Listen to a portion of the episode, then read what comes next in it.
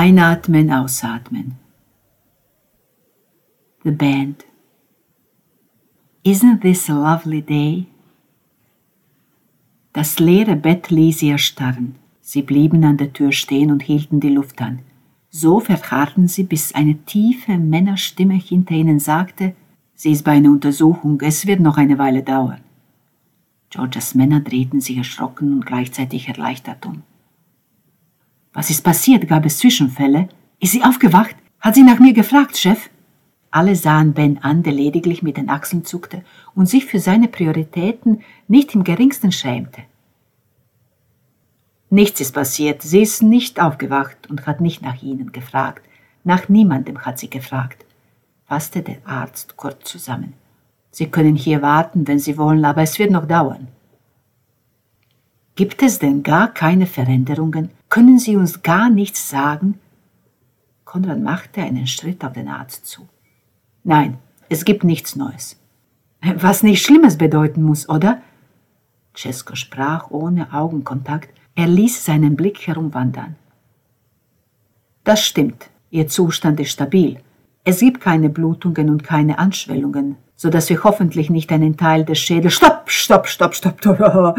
Das will ich nicht hören. Nein, Mann. Alles soll bleiben, wo es ist. Ben lief ganz rot an, er begann zu zittern.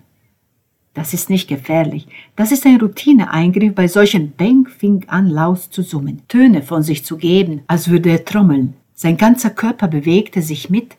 Er schloss die Augen. Erzählen Sie weiter, Doktor. Es gibt nicht viel zu sagen. Wie Sie wissen, hat sie ein gedecktes SHT. Wir wiederholen heute das EEG, die MRT und die CT, um sicherzugehen, dass weder Blutungen noch Ödeme aufgetreten sind. Sie hatte eine schwere Gehirnquetschung erlitten, aber hatte viel Glück dabei. Es grenzt an ein Wunder, dass keine anderen Organe verletzt wurden. Der Arzt lächelte sie müde an. Da meine Schicht vorbei ist und ich nicht mehr nur der Mediziner sein muss, kann ich Ihnen sagen, dass Ihre Frau einen flinken, erfahrenen Schutzengel an ihrer Seite gehabt haben muss. Georges Männer sahen sich lächelnd an, peinlich berührt, als hätte jemand sie beim Schlagerhören erwischt. Ben hörte sogar auf, Luft zu trommeln. Cesco wischte sich über die Augen. Konrads Blick ging zur Decke, blieb da haften. So, meine Herrschaften, dann gehe ich. Wie gesagt, Sie können gerne. Warum wacht sie dann aber nicht auf? Alle wurden wieder ernst, fühlten sich in ihrem Glück sogar ein wenig betrogen. Der Arzt atmete tief aus. Er sah sie mitleidig an. Das wissen wir nicht. Scheiße, so eine verdammte Scheiße. Cesco legte eine beruhigende Hand auf Bens Schulter. Der aber entzog sich, schlug mit der Faust gegen die Wand, bis den Schmerz hinunter. Es tut mir leid, wir tun, was wir können. Leider können wir hier nur wenig tun. Jetzt liegt es an der Patientin selbst, wie er sich entwickelt. Der Arzt zog seinen weißen Kittel aus und fügte dann mit einem schüchternen Lächeln hinzu. Ich bin ein großer Bewunderer von ihr. Ich habe alle ihre CDs. Es ist mir mehr als eine Ehre. Sie ist. Äh er sah sie an, eine nach dem anderen, als würde er auf ihre Zustimmung warten, aber keiner sagte etwas, also ging er, ohne sich zu verabschieden, ließ die drei da stehen wie abgegebene und vergessene Taschen in der Gepäckaufbewahrung. So ein Scheiß. Das hat jetzt noch gefehlt. Ein vierter Mann. Plötzlich kam wieder Leben in Bens erschöpftes Wesen. Und ihr könnt mich alle mal mit euren Untersuchungen und mit dem ganzen Mist. Scheiße. Ben verschwand im Zimmer Konrad und Cesco folgten ihm nachdenklichen Schrittes. Sie sollen sie einfach aufwecken. Irgendwie heutzutage sollte alles möglich sein, verdammt nochmal. Einfach irgendwas geben, irgendein Scheiß und sie aus dem Koma holen, verdammt. Trommelte herum, von der Tür bis zum Bett, weiter zum Fenster und zurück. Die können dich doch ins Koma versetzen, oder nicht? Dann müssen sie dich auch da rausholen können, würde man denken, die Scheißkerle. Aber nein, das ist denen zu viel. Lassen wir sie da alleine herauskommen und wir verfaulen einfach weiter auf unseren dicken Ärschen, ihr verdammten Hurensöhne.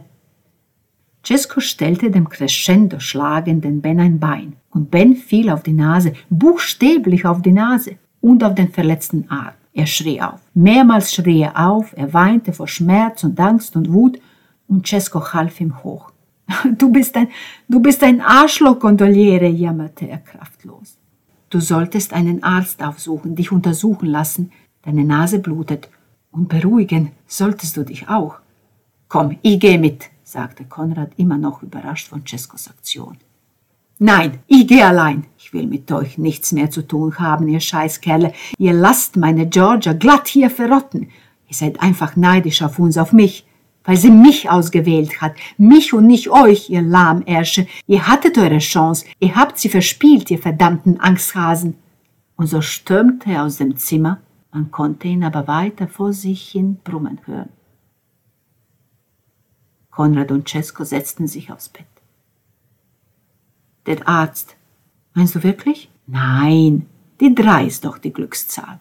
Aber Ben, ach Ben, was weiß der schon? Konrad seufzte leicht. Seufzen war nicht seine Sache. Das bedeutet aber, dass es auch einen vierten Weg geben könnte. Danach warteten sie wortlos und gedankenvoll. Den Arzt erwähnten sie nicht mehr.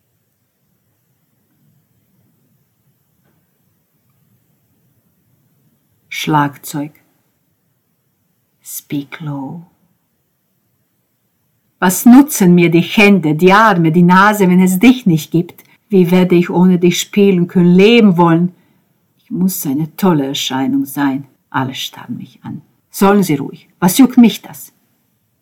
Ich klopfe an, ein entschlossenes Herein ist zu hören.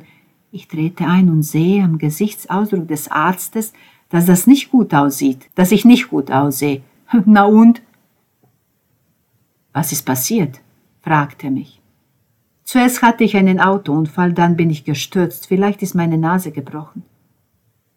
Er sieht mich besorgt und ein wenig verwirrt an. Ist mir doch egal, alles ist mir egal. Ich setze mich auf die Liege und er ruft eine Schwester herein, sie kümmert sich um mich und meine Wunden, die sichtbaren.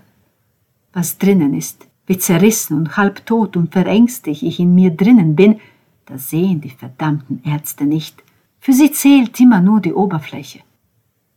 Ich höre sie reden, ich höre nicht zu, ich bin abwesend. Ich versuche, meine zerfetzten Teile zusammenzukratzen, zu kitten, darin, darin, drin, drin. Ich bin normalerweise gut darin, weißt du noch? Ich habe deinen Schuh mal repariert, erinnerst du dich? Du hast mich gerettet, hast du gesagt. Das hast du oft zu mir gesagt. Was bedeutet das noch? Einmal hast du den Text vergessen und ich habe es in deinen Augen gesehen. Du hast dich noch singend zu mir gedreht, du hast mir kein Zeichen gegeben oder so, und dennoch habe ich es gleich gewusst. Ich habe einen Break gespielt, die Jungs haben sich gewundert. Aber das sind meine Jungs, die stellen keine Fragen, die spielen mit, einfach weiter. Sie gehen mit dem Strom, sie fügen Phrasen rein, sie suchen sich, erfinden sich Neumann. Das ist der Sinn unserer Musik. Ich finde mich jedes Mal neu, aber ohne dich will ich nicht mehr sein. Verstehst du? Also komm zurück zu mir. Alles ist noch möglich. Und jetzt verstehe ich einiges viel besser, obwohl das nie eine Rolle gespielt hat. Du warst einfach immer du und ich ich. Und wir lebten in der Musik, in dem Beat. Und dann bist du schwanger geworden. Wir haben gefeiert. Du hast gelacht und wenn du nicht mehr lachen konntest, hast du gegrinst. Pausenlos. Wir waren die glücklichsten Menschen auf der Welt. Verdammt, George. Du hättest besser auf dich aufpassen sollen. Ich hätte besser auf dich aufpassen sollen. Ein Baby für uns. Ein Junge war's. Ein Junge für uns. Kein Alkohol mehr, keine Zigaretten, keine späten Auftritte. Wir sind langsamer getreten und alle haben sich gefreut. Die Jungs haben uns gefeiert. Frischer Saft am Morgen, im Bett, nur Gesundes, nur das Beste für dich. Du hast die Hände auf deinen Bauch gelegt und sie nicht mehr bewegt. Mein Junge, mein kleiner Junge, hast du gesagt, hast mich angeschaut, geweint hast du vor Glück. Danke, hast du zu mir gesagt. Danke. Und ich habe nicht verstanden. Ich wusste es noch nicht. Nichts wusste ich. Wie konnte ich es auch wissen, verdammt? Verdammt, Georgia. Ein Kind tot. Schon ein Kind tot. Du hättest es mir sagen müssen. Du hättest es mir sagen sollen. Verdammt, verdammt, verdammt, verdammt, verdammt. Leise. Meinetwegen ganz leise, aber sagen, sagen, so oder so oder so. Hättest du müssen. Alles klar? Haben Sie Schmerzen? Ich sehe den Arzt nicht mal an, als könnte er mir helfen. Ja, sicher. Wetten, er denkt auch, Billy ist ein Mann. Ich wette es. Diese Arschlöcher, keine Ahnung haben die. Die wissen nicht, dass ich dich brauche. Ohne dich läuft nichts. Einen Schutzengel, hat er gesagt, hörst du? Einen Schutzengel hast du. Ist es Sarah? Ist es unser kleiner Junge? Wer ist es, Georgia? Du sollst zurückkommen. Du gehörst hier nicht hin, verdammt. Du gehörst zu mir, zu uns, zu deiner Musik. Wer wird singen wie du, wenn es dich nicht mehr gibt? Bei mir sollst du bleiben. Wir werden ein Kind adoptieren. Wir beide, Georgia. Das machen wir. Und wir werden mit ihm, es kann ein Junge sein, oder? Oder ein Mädchen, mir ist es egal. Wir werden mit ihm in den Park gehen und nichts wird passieren. Wir werden im Park mit ihm spazieren gehen und er wird nur Spaß haben. Du wirst keine Schmerzen bekommen. Nichts wird dich durchbohren. Weder der Schmerz noch eine Erinnerung. Du wirst nicht anfangen zu bluten. Nein, nein, verdammt, auf gar keinen Fall. Nicht dieses Mal. Nein. Nichts wird verloren gehen. Nichts, nicht mehr. Es hat angefangen zu regnen. Und ich habe dich unter dem Baum gelassen. Ich habe gesagt, ich komme gleich. Ich hole uns den Regenschirm aus dem Auto. Warte hier auf mich, habe ich gesagt und bin gelaufen wie ein Verrückter. Ich bin ein Verrückter, Georgia. Das bin ich, ein Irrer, das bin ich. Das bin ich. Ich bin so schnell gelaufen, wie ich spielen kann, das weißt du. Du weißt, wie schnell ich spielen kann. Ich bin der Schnellste überhaupt. Und als ich zurückkam, da hattest du dich auf der Bank unter dem Baum ausgestreckt. Du hattest die Augen geschlossen und hast geweint leise. Ich habe es nicht gehört. Ich habe nur die Tränen gesehen. Steh auf, mein Schatz, steh auf, lass uns gehen. Du sollst nicht nass werden, habe ich gesagt. Und du hast den Kopf geschüttelt und deine Tränen sind andere Wege gerollt. Deine Hände auf deinem Bauch verkrampft. Ich habe es nicht gleich verstanden. Verdammt, verdammt, verdammt, ich habe es nicht verstanden. Es ist vorbei, Ben, hast du gesagt. So hast du es gesagt. Es ist vorbei. Und eine Blutspur an der Innenseite deiner Schenkel. Du blutest, habe ich gesagt. So dumm war ich. Du blutest, habe ich gesagt. Du hast genickt. Es ist vorbei, hast du gesagt. Wir sind ins Krankenhaus gefahren. Es ist vorbei, hast du gesagt. Der Arzt hat genickt und ich bin auch Ausgerastet bin ich. Ich habe geschrien und dann habe ich dich angesehen und bin verstummt und habe Angst bekommen. Panik habe ich gekriegt. Du wirst auch weggehen, mich verlassen. Das macht nichts, das macht nichts. Wir können noch ein Baby kriegen. Einen neuen kleinen Jungen habe ich dir zugeflüstert. Du hast mich nicht mal angeschaut. Du wusstest es. Du wusstest es und ich wusste es nicht. Ich hatte keine Ahnung. Oh,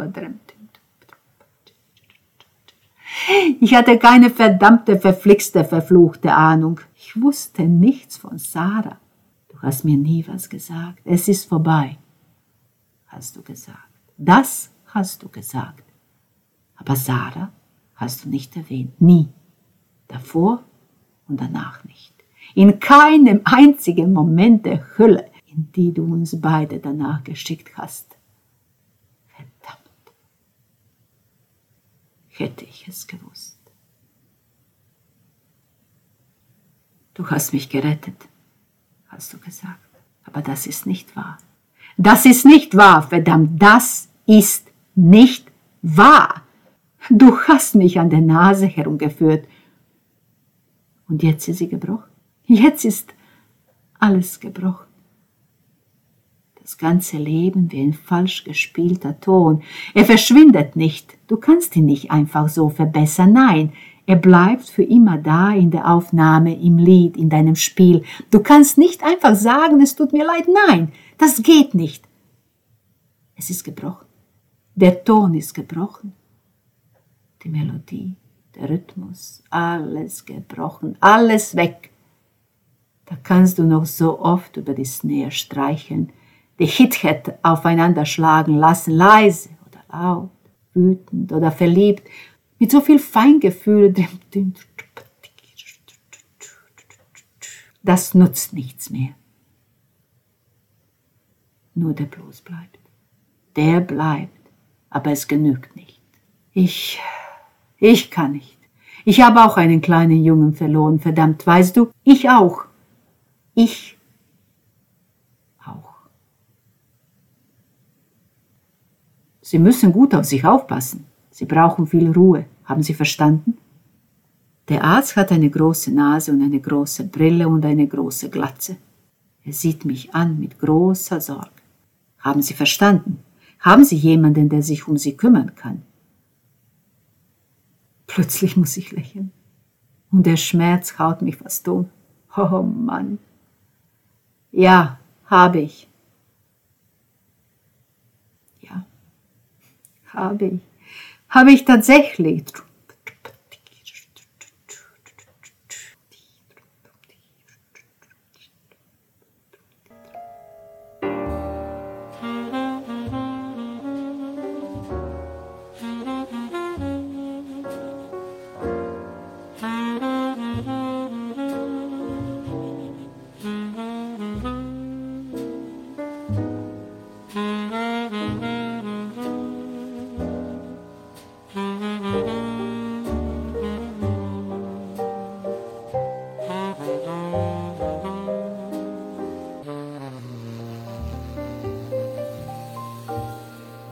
Piano und Saxophon.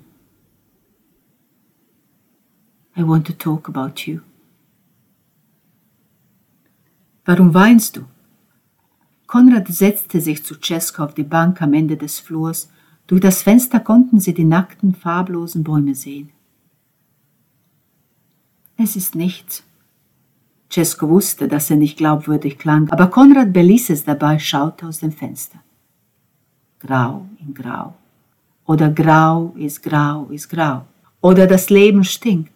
Oder Georgia schläft noch und Ben ist eingeschlafen. Endlich würde ich sagen. Armer Junge, was er alles durchgemacht hat.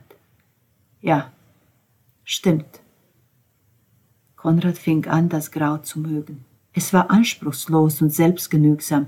Es war da und bot alle Wege an, selbstlos und unbefangen. Ich finde es interessant, dass wir beide ihn offensichtlich als einen Jungen erleben, wobei er schon 38 ist.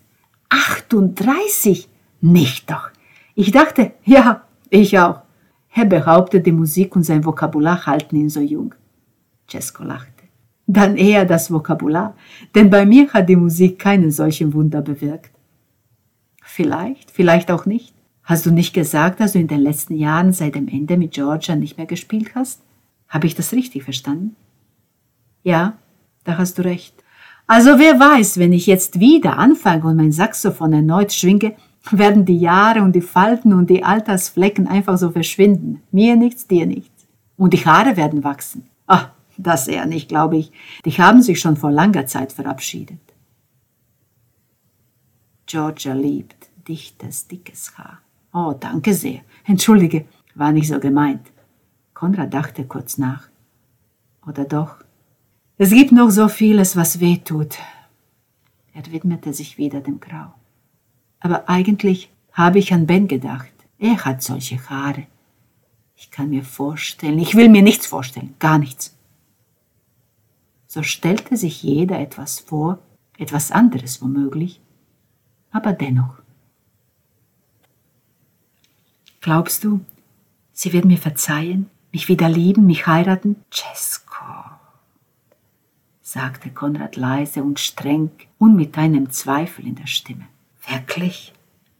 Oh, entschuldige, ich weiß, es ist nicht, Ich sollte das wahrscheinlich nicht dich fragen, aber wen sonst? Du und Ben, nur ihr kennt sie so wie ich. Anders vielleicht, aber du weißt, was ich meine. Cesco weinte wieder. Ich kann nicht ohne sie leben. Konrad sah ihn kurz an, dann aus dem Fenster, dann legte einen Arm um Cescos Schulter. Ich weiß, was du meinst, aber sieh mal, du hast es dein Leben lang ohne sie geschafft. Ich schaffe es seit acht Jahren. Es geht. Man stirbt nicht so einfach. Meistens. Konrad unterbrach sich schlagartig. Und dann manchmal doch in einem Wimpernschlag. Seine Stimme kaum vernehmbar. Mensch, Konrad. Konrad nickte zustimmend. Er entfernte den Arm von Ceskos Schulter, starrte zu Boden. Als sie geboren wurde, was für ein Gefühl. Ich dachte, das ist es jetzt. Jetzt wird alles gut. Sie war perfekt. Georgia war auch perfekt. Mein Leben war mit einem Male perfekt. Konrad verstummte, als wäre dies das Ende der Geschichte. Und dann? Was ist dann passiert? Konrad zuckte mit den Achseln. Ich weiß nicht.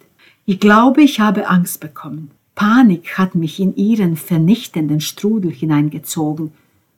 Warum Angst? Angst vor dem vollkommenen Leben, Angst vom Glücklichsein, davor, dass ich tatsächlich glücklich sein konnte, dass ich alles, alles, was ich mir je gewünscht habe, verwirklicht und dass es mich enttäuscht oder mich umbringt. Die ganz normale Angst halt.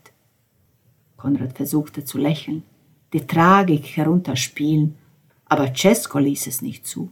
Mensch, Konrad, ich habe das Gefühl, ich würde dich kennen, besser als mich selbst vielleicht. Konrad sah ihn fragend an. George. Georgia hat mir davon erzählt. Nein, hat sie nicht. Das will ich nicht glauben. Anfangs bevor sie jene Zauberworte ausgesprochen hat, da hat sie sich manchmal beschwert, wenn sie traurig oder enttäuscht oder wütend auf dich war, wenn du wieder mal dies oder jenes nicht gemacht hast. Cesco schielte zu Konrad hinüber, der unentwegt den Kopf schüttelte.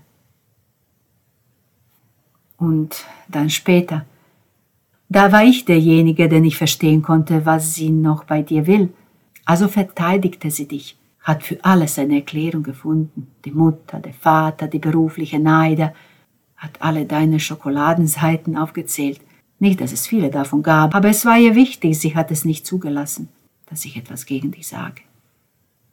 Cesco seufzte laut, in dem Versuch, Erleichterung zu finden. Sie hat dich geliebt, Konrad. Sie hat dich sehr geliebt.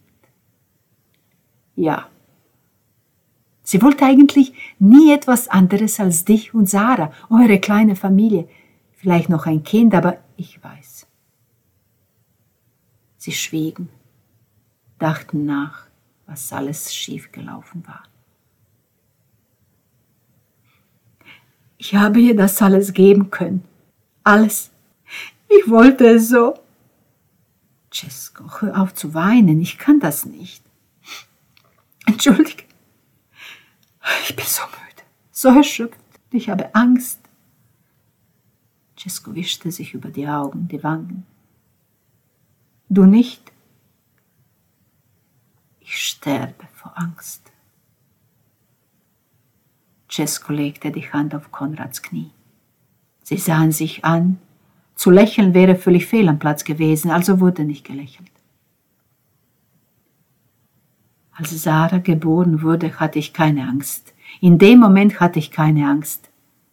Ich war glücklich. Sie war vollkommen. Sie hatte blonde Haare, die sind alle in die Höhe gestanden. Wie ein kleiner blonder Igel hat sie ausgesehen. Sie war gesund. Sie war immer gesund. Sie war perfekt. Konrads Stimme fing an zu zittern. Oh, Cesco, ich weiß, ich habe sie im Stich gelassen. Jeden geliebten Menschen habe ich in Stich gelassen. Ich weiß, Konrad sah ihn rasch an. Aber ich auch, weißt du, ich auch, beeilte Cesco sich hinzuzufügen. Als wir sie nach Hause gebracht haben, da hatte ich sie im Arm. Ich hatte keine Angst, obwohl sie so winzig war. Sie passte genau auf meinen Arm. Ich bin mit ihr durch die Wohnung spazieren gegangen. In eine Hand sie, in der anderen eine Flasche Bier. Georgia lachte. Sie ist hinter uns hergelaufen und hat gelacht. Konrads Blick verschleierte sich leicht. Könnte man im Leben nur eine zweite Chance bekommen? Eine hundertste. Ich glaube daran. Ich glaube entschieden daran. Cesco stand plötzlich auf. Es muss so sein. Es muss. Sie geben. Es muss. Cesco weinte laut. Konrad eher für sich selbst. Es lag etwas in der Luft der Intensivstation, in dieser Stadt, am Fluss, in diesem kalten, grauen Wintermorgen, obwohl es offiziell noch Herbst war. Was für ein Anblick, ihr beiden!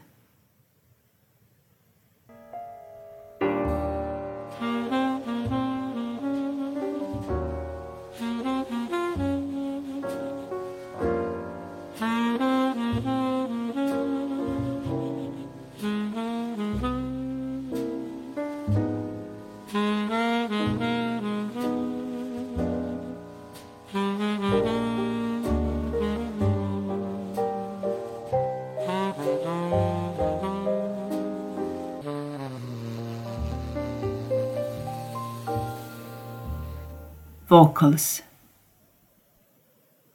Me, myself and I. Da, ich sehe dich, endlich sehe ich dich. Oh, oh, wie schön du bist, mein Schatz, mein Schutzengel, mein Leben, mein Leben bist du. Verzeih mir, ich habe gedacht, ich fahre und was passiert, passiert. Zehn Jahre sind zehn Jahre zu viel, mein Engel. Der Baum des Todes hat mich gerufen. Habe ich richtig verstanden? Hast du mich gerufen, mein Mädchen? Hast du gesehen, dass nichts einen Sinn hat? Hast du mich hier zu dir geholt? Was passiert, passiert, habe ich gedacht. Zehn Jahre, genau zehn Jahre und hier bin ich. Ihr seid mein Leben. Es gibt kein anderes Leben für mich. Alles war falsch. Alles andere war falsch. Ohne euch ist alles falsch. Ich habe alle unglücklich gemacht. Euch und mich und die anderen und die drei dort, alle habe ich unglücklich gemacht. Es ist meine Schuld und jetzt bin ich hier. Ich hatte keinen Plan, aber in Rot wollte ich euch begegnen. Rot wie ich, wie Blut, wie Schuld, wie Liebe, wie Vergebung. Wie jetzt bin ich hier und mein armer Drama, der arme, liebevolle Drama mit seinen dichten langen Haaren, mein Retter, er tut alles für mich. Er steigt in den Todeswagen für mich. Er ist zu mir ins Auto gestiegen, müde und erschöpft, und dann ist er eingeschlafen. Und der Baum hat mich genau in dem Moment gerufen. Er ist eingeschlafen, er hat nicht aufgepasst. Ich hätte mich retten können, aufhalten, abhalten, retten. Ich habe gesagt, willst du mit mir fahren? Ich habe gehofft, er würde mit mir fahren, auf mich aufpassen, den Baum aus dem Weg räumen. Ach, du lächelst, mein Engel. Mama, warum siehst du mich so an? Was wollt ihr mir alles sagen? Ihm ist doch nichts passiert. Ich habe ihn nicht umgebracht. Ihn nicht, nein. Euch alle, aber ihn nicht, nein. Er war meine Versicherung, er war meine Versicherungspolice und er ist eingeschlafen. Meine letzte Verbindung zur Welt, zum Leben, mein Rettungsring. Und der andere hat den Ring verloren. Der Ring ist weg. Wo ist der Ring? Ohne Ring ist er nicht mehr mein Mann. Ohne Ring kein Ehemann. Und ohne Saxophon kein Liebhaber. Das Saxophon ist weg, verschwunden, versteckt, gut versteckt, gehorsam. Ohne Saxophon keine Liebe, keine Freiheit. Nein, nein, keine Leidenschaft, Nichts gibt es ohne Saxophon, alles ist verloren, nichts ist es wert ohne Ring, ohne Saxophon, ohne Versicherungspolice. Mein Aufpasser, mein Alles war er, und der Baum ist gekommen und er, eingeschlafen ist er, und ich bin dem Ruf gefolgt, und er hat mich nicht gerettet. Und was jetzt? Was mache ich jetzt? Und warum lächelt ihr alle so liebevoll? Ich bin nicht verrückt, verrückt bin ich nicht. Oder warum seht ihr mich so an? Papa, sag etwas. Was ist los? Was wollt ihr mir sagen? Was nun? Hier ist der richtige Platz für mich. Ich habe keine Entscheidung getroffen. Ich wollte nur sehen, was passiert. Und als er ja, was nun? Was nun? Was soll ich jetzt machen? Was soll das alles bedeuten? Kein Ring, kein Saxophon, kein Rettungsring. Ich will bei euch bleiben. Was sagt ihr? Was nun? Wo, wo, wo, wo ist, wo ist das Leben? Mein Leben? Wo ist mein Leben? Wo soll ich hin? Wohin gehöre ich? Wohin?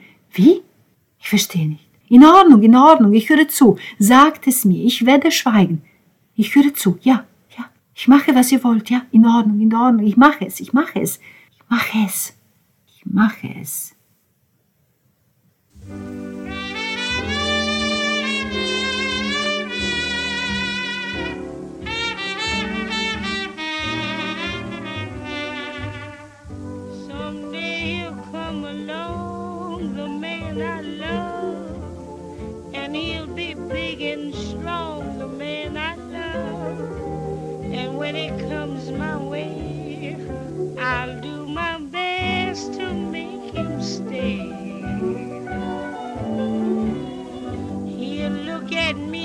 Smile, I'll understand. Then in a little while, he'll take my hand. And though it seems absurd, I know we both won't say a word. Maybe I shall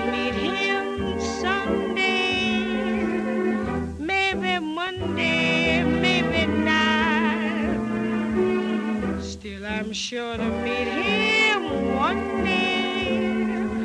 Maybe Tuesday will be my good news day.